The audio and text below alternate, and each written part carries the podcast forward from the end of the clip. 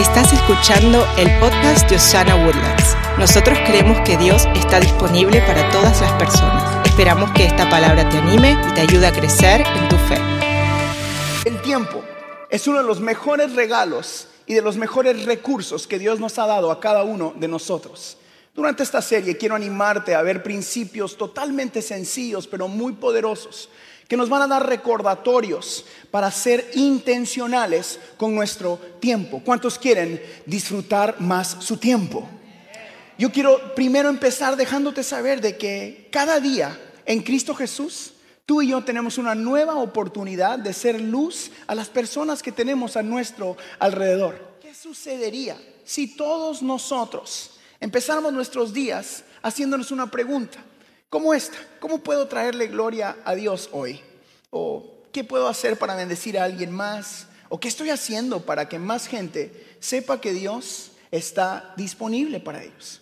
Nuestro Dios nos llama a todos nosotros a vivir con un propósito y a cuidar de este gran recurso que se llama tiempo. Diga tiempo. Todos somos llamados a vivir con intencionalidad y buscar ah, y que estemos buscando hacer cada día lo que Dios nos llamó a hacer.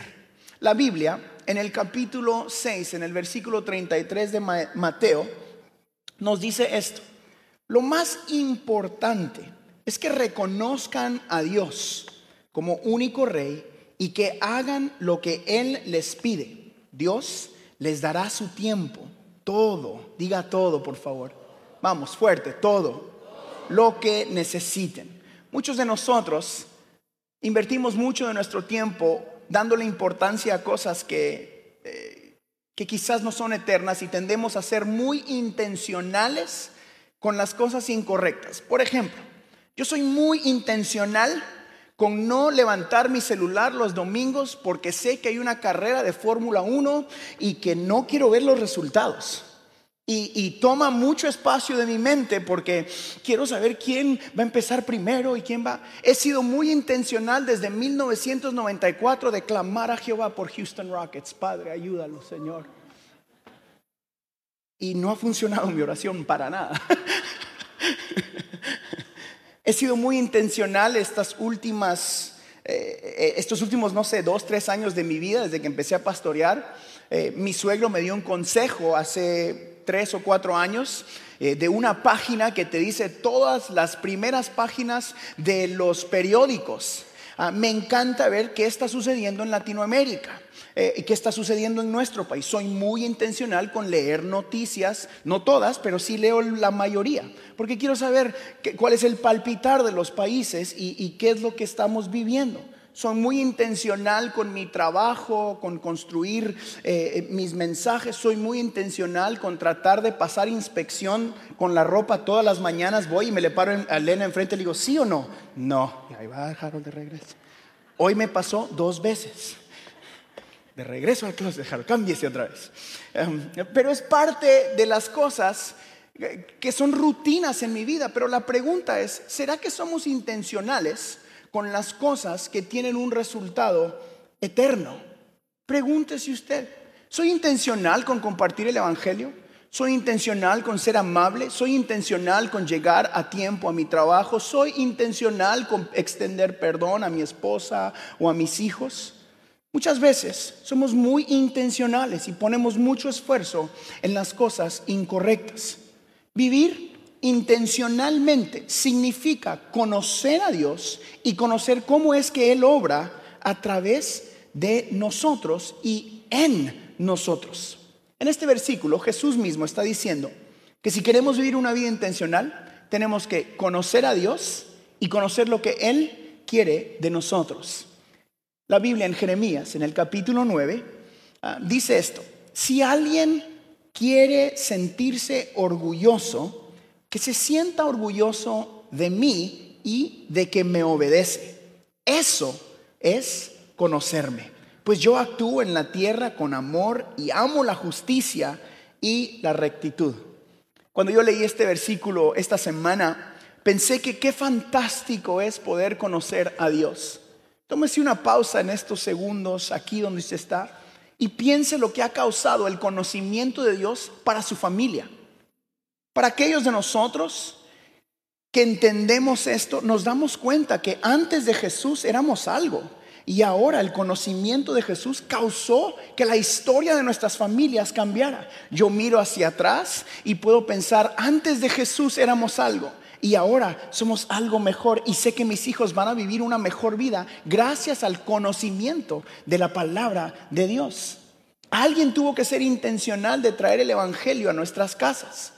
Pensaba en esto y dije, qué genial es conocer a Jesús, pero aún mejor es pensar que Él te conoce a ti. Es lindo conocer a Dios. Pero es hermoso y poderoso saber que Él te conoce tal y como estás ahí. ¿Cuántos dan gracias a Dios por eso esta mañana? Jesucristo te conoce a ti.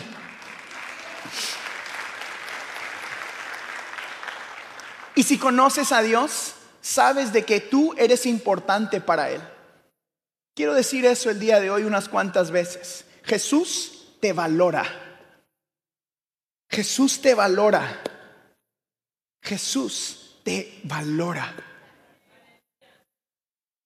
Conocer a Dios es saber que Él valora a sus hijos. Es reconocer de que somos parte del plan perfecto de Dios para la vida de otras personas. Qué importante es saber eso, porque usted se conoce, yo me conozco. Y cuando pienso en cómo soy y cómo pienso y qué tengo, y digo, Dios contó conmigo para ser parte del plan perfecto para otra persona, no tengo otra opción más que traerle gloria a Dios. Amigos, les estoy recordando de que Dios soñó en grande cuando te miró a ti y debemos de ser intencionales en recordar eso. No permitas que nada ni nadie te, te tache o te dé otro título más de hijo e hija valorada y valorado por Cristo Jesús. Tú no eres el resultado de la familia en donde naciste, tú no eres el resultado de la circunstancia que estás viviendo, eres el resultado de un Dios que te amó tanto que te regaló su identidad. Yo pensé en escribir tres recordatorios simples, pues porque yo soy simple, pero poderosos para cada uno de nosotros. Um, que suceden cuando conocemos a Dios. Así que si está apuntando, yo quiero animarlo a que apunte um, y que escriba estas tres cosas. Y esto es lo que yo quiero animarle a usted a que se recuerde esta semana. Sé intencional. A ver, diga esa palabra, intencional. Yo quiero que sea intencional con recordarse a sí mismo estas tres cosas sencillas esta semana, muy prácticas, pero le aseguro que activan la fe que Dios ha depositado dentro de cada uno de nosotros. Aquí está, tres cosas que suceden o que debes recordar cuando conoces a Dios. Aquí le va. Número uno, cuando conoces a Dios, sabes que, uno, Jesús se preocupa por ti. Apunte eso, Jesús se preocupa por ti. Jesús en todos los evangelios, cuando miramos el evangelio nos damos cuenta que Jesús se preocupaba por la gente. A Jesús le importa la gente. Siempre le importó. La Biblia dice que Él es el mismo de ayer, de hoy y de siempre. Y se le importaba a la gente. Antes le importa a la gente hoy aquí en el equipo y en el staff junto con el pastor Beto, yo siempre digo una frase, people first, la gente primero.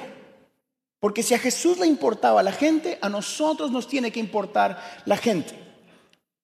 Jesús valoraba a las personas. Los fariseos en el tiempo de Jesús, ellos eh, valoraban el conocimiento de la ley valoraban el, eh, eh, como que el, bullet point, estoy pensando en inglés, valoraban el paso a paso de, la ley. Y, y, Jesús llegaba, por ejemplo, y hacía un milagro el sábado y todos decían, estás quebrantando la ley. Y el Señor decía, la gente, primero, la necesidad de la gente, primero. ¿Por qué le estoy diciendo esto? Porque tienes que saber esta semana que no importa lo que estés viviendo, a Jesús le importas tú. Jesús se preocupa por ti, se preocupa por tu circunstancia. No estás caminando sola, no estás caminando solo, tú eres importante para Dios. Tú eres importante para el creador de los cielos y la tierra. Eso me lleva al próximo paso de este primer punto y es las personas a tu alrededor también le importan a Jesús. Y si le importan a Jesús, ¿cómo los deberías de tratar?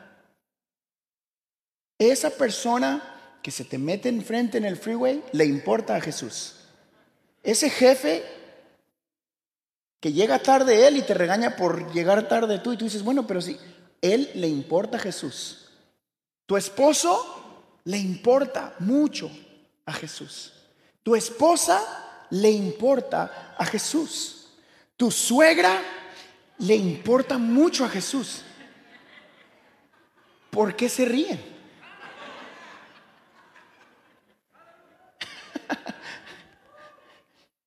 Yo amo a mi suegra, no porque esté aquí. What? ok, vamos a dejar eso ahí entonces. Tú debes llamar a tu suegra también. Tu suegro le importa a Jehová del cielo. Es importante que mires a las personas a tu alrededor con la misma importancia que Dios los ve. Mi esposa subrayó uno de los valores que yo he aprendido desde que yo estuve con la, desde que yo me casé con ella. Eh, eh, eh, mi esposa durante el cumpleaños de mi suegro dijo algo que agregué a mi mensaje la noche después y eso fue que, y es muy verídico. Yo he visto cómo mi suegro se sienta con un presidente y con una persona que quizás acaba de conocer, que hace cualquier trabajo que usted pueda imaginarse y, los trata igual. Y eso sabes por qué? Porque ellos valen lo que Jesucristo dijo que vale, no lo que la posición dice que vale. Y nosotros hemos aprendido esos valores. ¿Y por qué es tan importante que sepamos eso? Que Jesús se preocupa por nosotros y por las personas a nuestro alrededor. Eso es porque nosotros somos una gran parte del plan perfecto de Dios para esas personas. Cuando Jesucristo soñó en que el Evangelio continuaría para las próximas generaciones, míreme aquí por favor, soñó en ti. El plan de que el Evangelio continuara siendo predicado está, cruza por tu vida.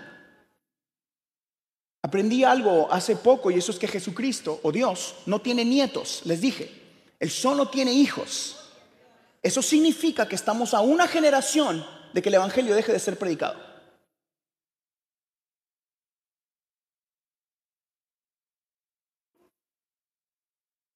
Tú le importas a Jesús, pero es una gran parte de este plan.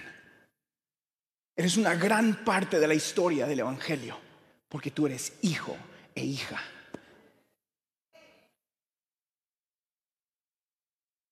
Número uno dijimos, Jesús se preocupa por ti.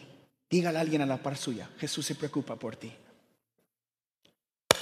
Estamos aprendiendo, ¿verdad? Número dos, ¿están listos? Apunte esta, por favor. Jesús puede ayudarte. Jesús puede ayudarte. Jesús puede ayudarte.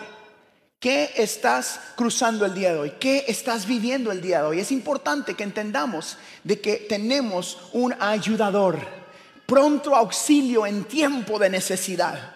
Jesús nunca llega tarde, Él siempre está a tu disponibilidad. Tienes un gran y poderoso Dios que puede ayudarte.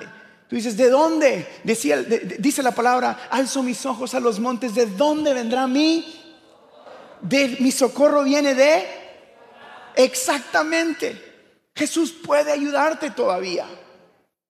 Escribí en, en, mis notas algo que a mí me costó digerir un poquito y espero que me acompañe a masticarlo bien. Y eso es que no hay nada que tú puedas hacer que defraude a Dios. I know. ¿Mm? Sí. Tú no puedes defraudar el amor que Dios tiene para ti. Nada cambiaría eso. Él te ve a ti y a mí a través del filtro perfecto, intachable, sin mancha de la sangre de su Hijo amado, Cristo Jesús. Y si Él nos mira a través del sacrificio de la cruz, que fue suficiente para lo que hiciste, lo que estás haciendo y lo que pudieras hacer, te mira como hijo amado, hija amada, te mira justificado y justificada por la fe, porque siempre fue por amor y nunca fue por obras.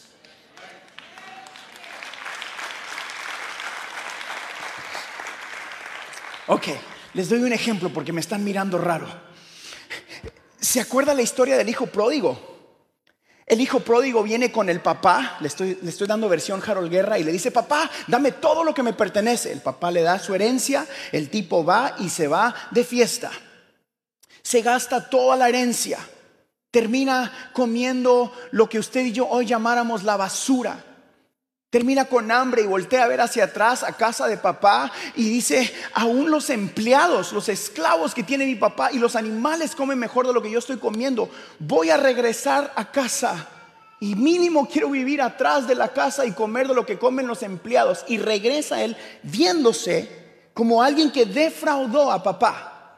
Y regresa, yo me imagino esa caminata hacia allá y va él defraudado. Y dice, rompí tu corazón, papá, te defraudé. ¿Y qué dice la Biblia que hizo el padre? El padre lo ve desde lejos, manda a que lo vistan, le pongan un anillo, mata el, el cordero más gordo y hace una fiesta porque su hijo regresó. La pregunta es, ¿será que el papá estaba pensando en el defraude o estaba pensando en que su hijo volvió casa. No hay nada que puedas hacer que te quite la identidad de hijo. No hay nada que puedas hacer que cause que el, padre te diga, sí, sí, sí, vive ahí afuera. Eh, vive con, con los de allá. Porque puedes hacer lo que tú quieras, pero por tus venas, en tu corazón, corre la sangre del Dios Todopoderoso ahora y nada te quita la identidad de hijo. Así que no puedes defraudar a Dios, porque el Padre no mira el error, mira su hijo. Mira su hija y que nadie te diga lo contrario. Tú eres hijo de un Dios todopoderoso, de misericordia, de gracia, de perdón, que te dice vuelve a casa. Yo solo quiero a mi hija, solo quiero a mi hijo. Y por muchos años nosotros nos habían enseñado que teníamos que regresar y comer las migajas y el padre te dice, no señor y no señora, pongo anillo en tu mano, te doy un vestido nuevo y hago fiesta porque mi hijo regresó a casa. Jesús puede ayudarte. Jesús puede ayudarte el día de hoy. Y existe otro lado de la historia del hijo del pródigo, del hijo pródigo, ¿verdad? El hermano que mira y dice, pero si yo he estado en la iglesia todo el día, papá, estos se fueron a echar una vuelta en el mundial. Y bueno, ¿y cómo usas al Harold, Señor, si yo sé quién él era antes? Ni corbata se ponen esos pastores de hoy en día.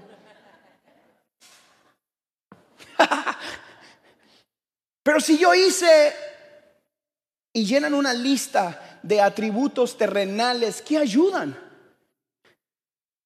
¿Y por qué a mí no, Señor? Si el Harold ni afinado canta. ¿Y por y llene usted ahí?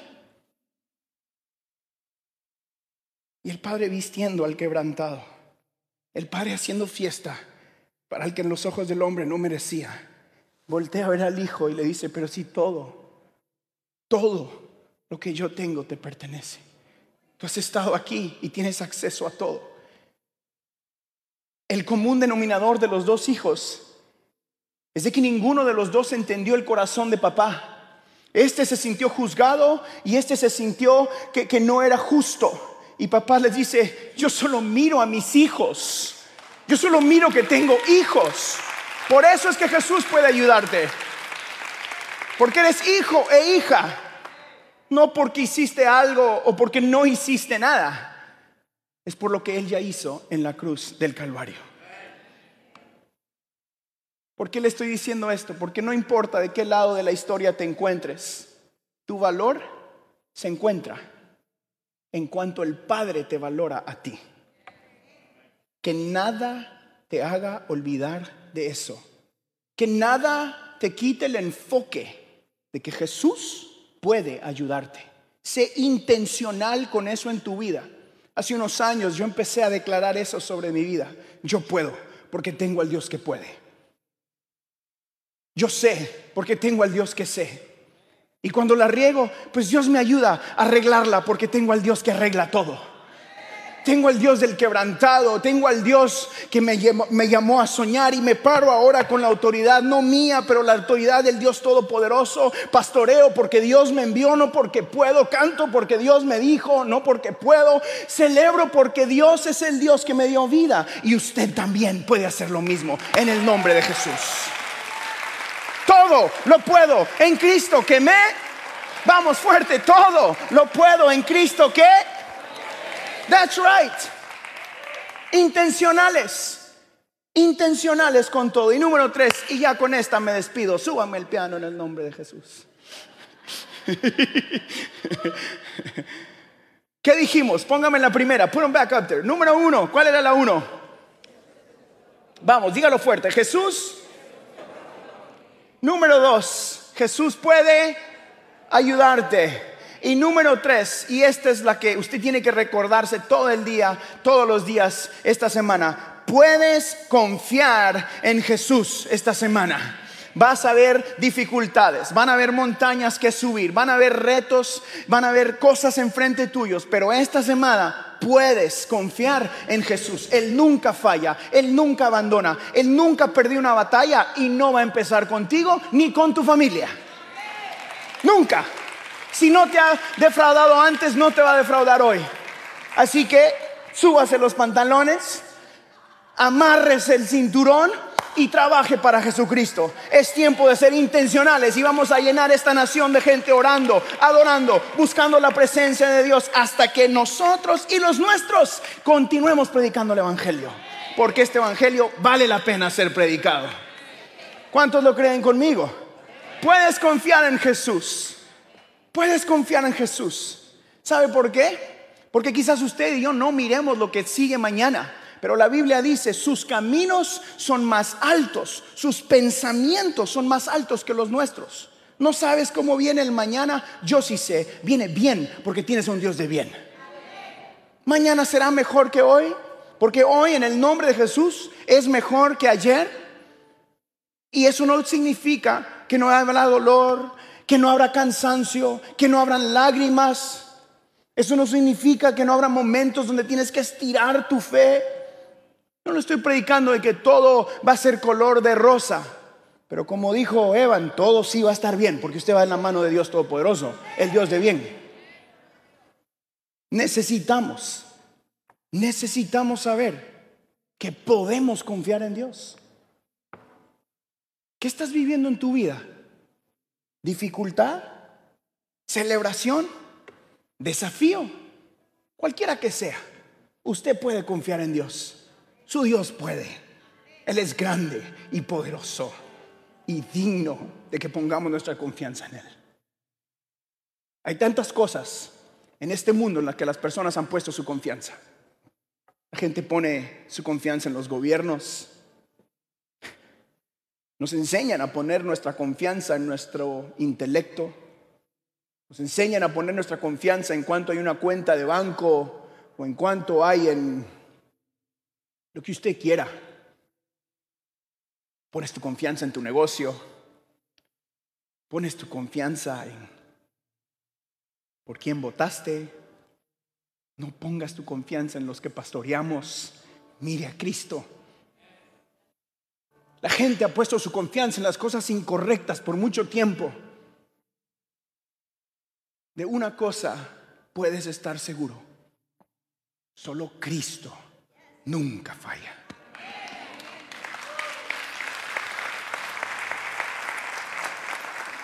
El Salmo capítulo 9 en el versículo 10 dice esto. Los que conocen tu nombre y confían en ti, porque tú, oh Dios Señor, no abandonas a los que te buscan. Aquí está el resumen. Él se preocupa por ti. Él puede ayudarte y puedes confiar en Jesús.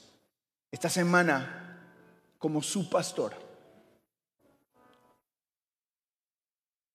quiero pedirles que sean intencionales con recordarse a sí mismos estas tres verdades, sencillas, pero van a cambiar cómo piensas, van a cambiar cómo despiertas, van a cambiar aún cómo manejas hacia tu trabajo, van a cambiar tu manera de hacer lo que vas a hacer esta semana. Capítulo 8 de Romanos dice, y con esto quiero terminar, solo nos queda decir que si Dios está de nuestra parte, nadie, nadie, nadie, nadie, nadie podrá estar en contra nuestra. Por eso yo hoy puedo decir, yo y los míos, yo y los míos vamos a ser intencionales en predicar este Evangelio.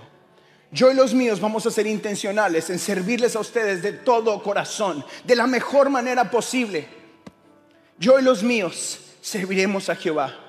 Y los míos no solo son Elena y mis hijos, ustedes son los míos porque el Señor me puso a pastorear esta iglesia y vamos a servir esta comunidad y vamos a ser generosos y vamos a crecer en misericordia y en gracia y en perdón.